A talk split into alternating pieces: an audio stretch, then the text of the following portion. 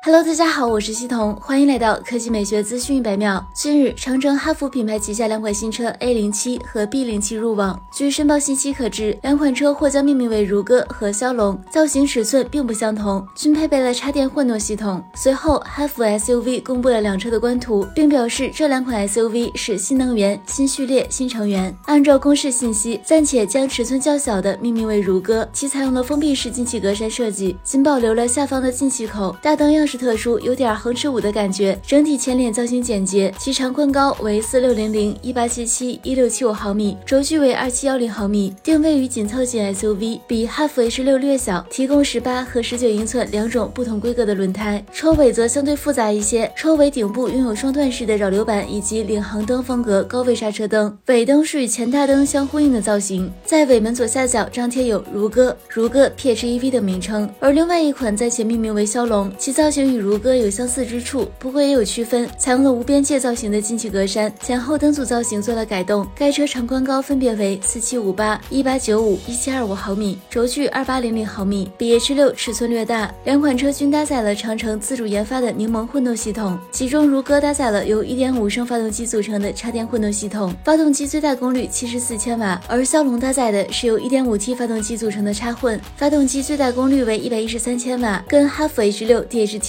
PHEV 保持一致。好了，以上就是本期科技美学资讯百秒的全部内容，我们明天再见。